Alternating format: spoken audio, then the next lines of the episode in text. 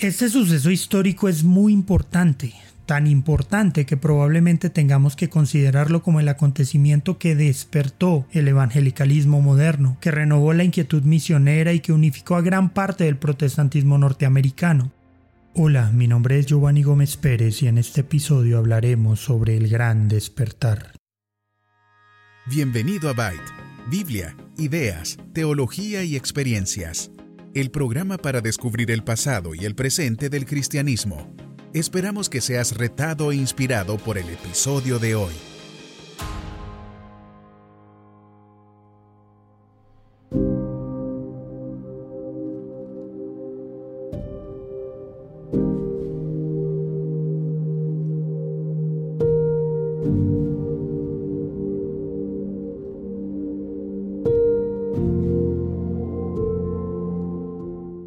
Antes de 1720 ya se estaban experimentando ciertos preludios de lo que sería el gran despertar. Sin embargo, los años más importantes para este evento de renovación espiritual fueron entre 1740 y 1742, aunque se extendió probablemente hasta 1760. Para entender de una forma más clara lo que sucedió durante el gran despertar, debemos ir hacia atrás, hasta el momento en el que los primeros protestantes se empezaron a asentar en Norteamérica.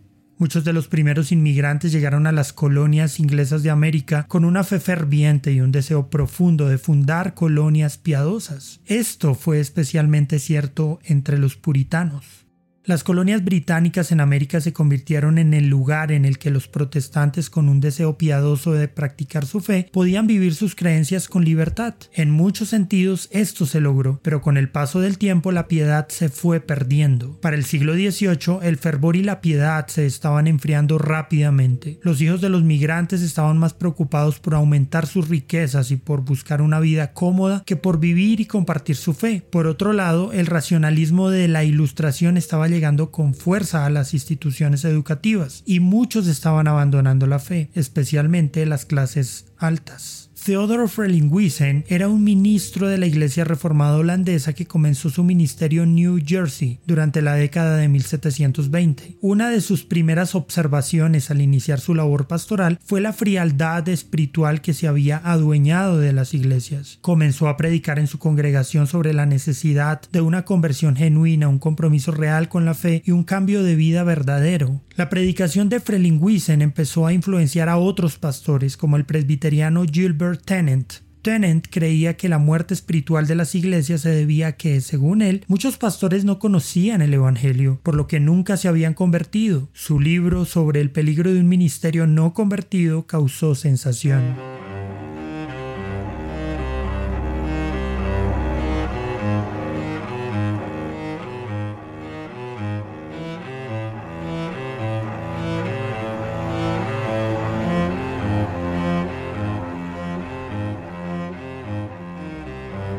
Muchos de los primeros colonos que llegaron a Norteamérica vinieron con la idea de disfrutar de la libertad religiosa, pero a medida que la tierra empezaba a dar sus frutos y que las familias prosperaban, ya no dependían de Dios para recibir consuelo, esperanza y provisión para sus necesidades. La riqueza entonces produjo frialdad. Fruto de este relajamiento, la membresía de la iglesia se empezó a reducir, lo que hizo que muchos ministros tomaran una decisión muy peculiar. Buscando que la asistencia a la iglesia no menguara, algunos líderes instituyeron el Halfway Covenant o pacto a medio camino, que les permitía a ciertas personas de la iglesia ser parte de la membresía sin un testimonio público de conversión. En otras palabras, se les permitió a las personas bautizadas, con problemas morales y una fe cuestionable, disfrutar de los privilegios de la membresía plena, excepto la participación de la cena del Señor. Los primeros agentes del gran despertar fueron precisamente los ministros Frelinghuysen y Tennant, que predicaron con celo en sus iglesias y lograron, especialmente entre los más jóvenes, que una nueva pasión por la santidad, la piedad y las escrituras se propagara en medio de sus congregaciones.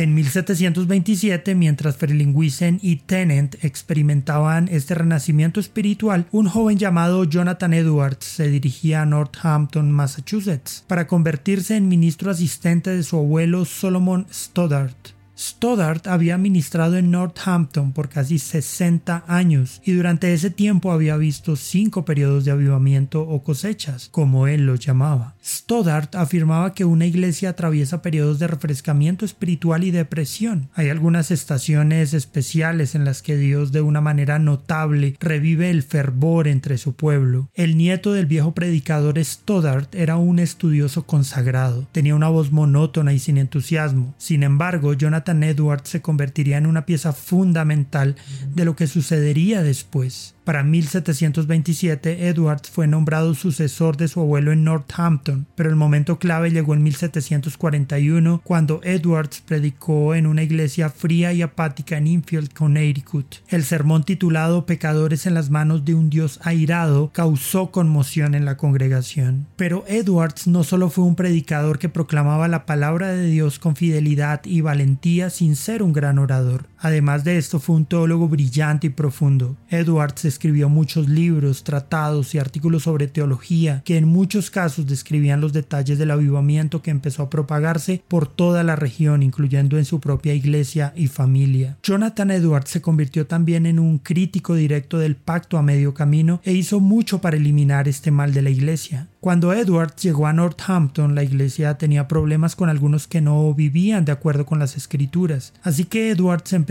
a visitar, a aconsejar y a predicar sobre la santidad, la oración y la lectura de la Biblia. En 1734 predicó una serie de sermones sobre la justificación solo por la fe. Durante un periodo de seis meses, Edwards registró 300 conversiones y escribió un libro sobre lo que estaba sucediendo. Las obras impresas de Edwards que describían y analizaban el avivamiento en Northampton se leyeron en las colonias estadounidenses y en Gran Bretaña, y estimularon a los ministros de ambos lados del Atlántico para que comenzaran a orar y buscaran un avivamiento en sus propias iglesias.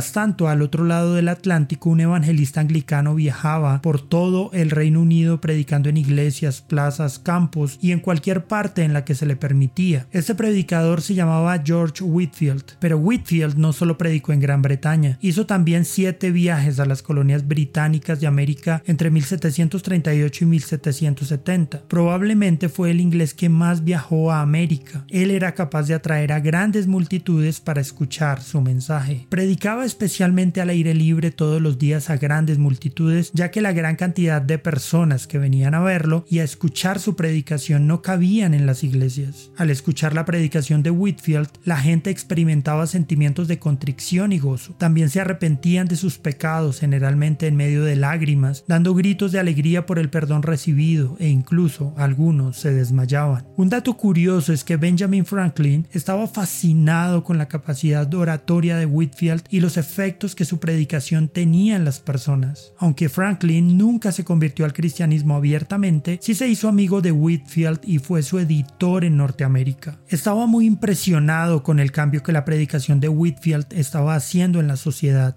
Franklin escribió que estaba maravillado al ver el cambio en los modales de los habitantes. Parecía que todo el mundo se estaba volviendo cristiano, por lo que no se podía caminar por la ciudad en una noche sin escuchar los salmos cantados en diferentes hogares de cada calle. Pero no todos estaban de acuerdo con lo que sucedía. Muchos ministros creían que el movimiento era desordenado y escandaloso, por lo que le cerraron las puertas de sus iglesias a la predicación de Whitfield.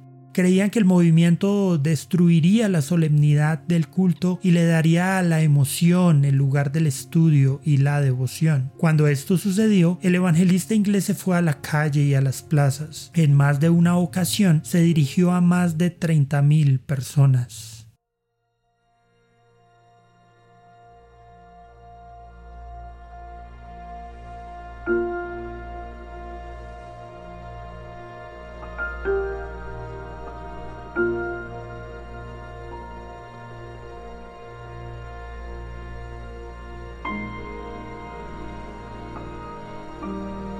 Algo muy interesante que logró la predicación de Whitfield fue unir a las diferentes denominaciones y movimientos independientes alrededor de este despertar espiritual. Por otro lado, unió a las colonias que tradicionalmente estaban separadas. Alguna vez predicando sobre las diferentes denominaciones, Whitfield dijo, Padre Abraham, ¿a quién tienes en el cielo?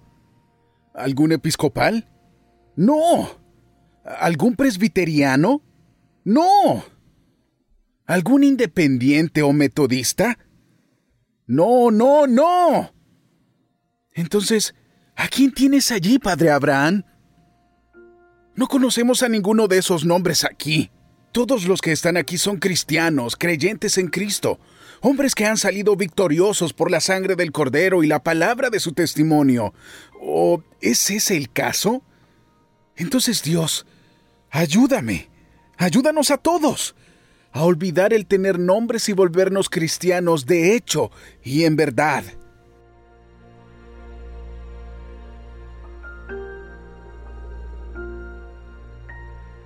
Durante toda su vida, Whitfield hizo siete recorridos por las colonias y predicó al menos 18.000 sermones. En verdad era muy difícil encontrar un lugar en las colonias británicas de América en la que no hubiesen escuchado hablar del gran evangelista pero no todos aceptaron lo que estaba sucediendo con el Gran Despertar. Uno de los principales opositores fue Charles Chauncey, un ministro de Boston. Chauncey fue especialmente crítico con la predicación de Whitfield y en cambio apoyó un estilo más tradicional y formal para la iglesia. Alrededor de 1742, un debate sobre el Gran Despertar dividió a los ministros de Nueva Inglaterra. Los predicadores y seguidores que abrazaron las formas surgidas por el Gran Despertar se les dio el apelativo de nuevas luces. Aquellos que afirmaron las formas tradicionales de la iglesia fueron designados como viejas luces. Pero aún así, los efectos del gran despertar fueron muy profundos. La cantidad de personas que llegaron a las iglesias fue muy grande y los nuevos conversos en realidad mostraban frutos de una verdadera conversión. Las barreras denominacionales se rompieron cuando los cristianos de todas las tendencias trabajaron juntos por la causa del Evangelio. Hubo una preocupación renovada por las misiones y el trabajo entre las tribus indígenas aumentó. A medida que más jóvenes se preparaban para servir como ministros, crecía la preocupación por la educación teológica superior. Las universidades de Princeton, Rutgers, Brown y Dartmouth se establecieron como resultado directo del Gran Despertar. Algunos incluso han visto una conexión entre el Gran Despertar y la Revolución Americana. Los cristianos que disfrutaban de la libertad espiritual en Cristo vendrían a desear la libertad política. El Gran Despertar no solo revivió a la Iglesia americana, sino que también revitalizó a la sociedad de las colonias británicas en Norteamérica. La obra significativa de Dios durante el gran despertar fue de gran alcance. Los miembros verdaderamente convertidos ahora llenaban las congregaciones. En Nueva Inglaterra, durante el periodo de 1740 a 1742, las membresías aumentaron de 25.000 a 50.000. Cientos de nuevas iglesias se formaron para adaptarse al crecimiento de los asistentes a la iglesia. Por primera vez, las colonias individuales tenían un punto en común con las otras colonias se unieron bajo la bandera de Cristo. No solo el gran despertar unió a las colonias alrededor de su fe, sino también alrededor de la política. Después de ser liberados del pecado interior, los colonos también buscaron liberarse del colonialismo inglés. El lema de la guerra de independencia fue No hay rey, sino Rey Jesús. El gran despertar impulsó el deseo de una experiencia genuina de conversión y de un testimonio público de fe. Despertó el deseo por el evangelismo, las misiones, la teología y la piedad, que tendría amplias consecuencias futuras, no solo en el nacimiento de los Estados Unidos, sino en la expansión y el desarrollo del protestantismo. Estudiar el gran despertar nos genera algunas preguntas e inquietudes. Por ejemplo, ¿qué similitudes encontramos entre la situación previa al gran despertar y la condición de la iglesia hoy? ¿Y de qué forma crees que necesitamos que Dios despierte a su pueblo en nuestro tiempo?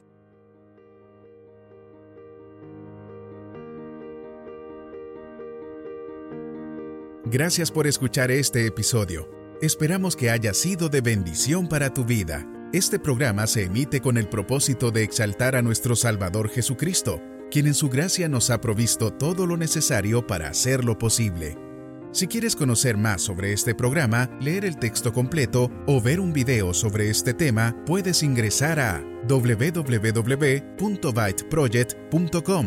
También puedes seguirnos en nuestras redes sociales, YouTube, Instagram o Facebook como Byte Project. No olvides suscribirte para no perderte ninguno de nuestros contenidos. Hasta el próximo episodio.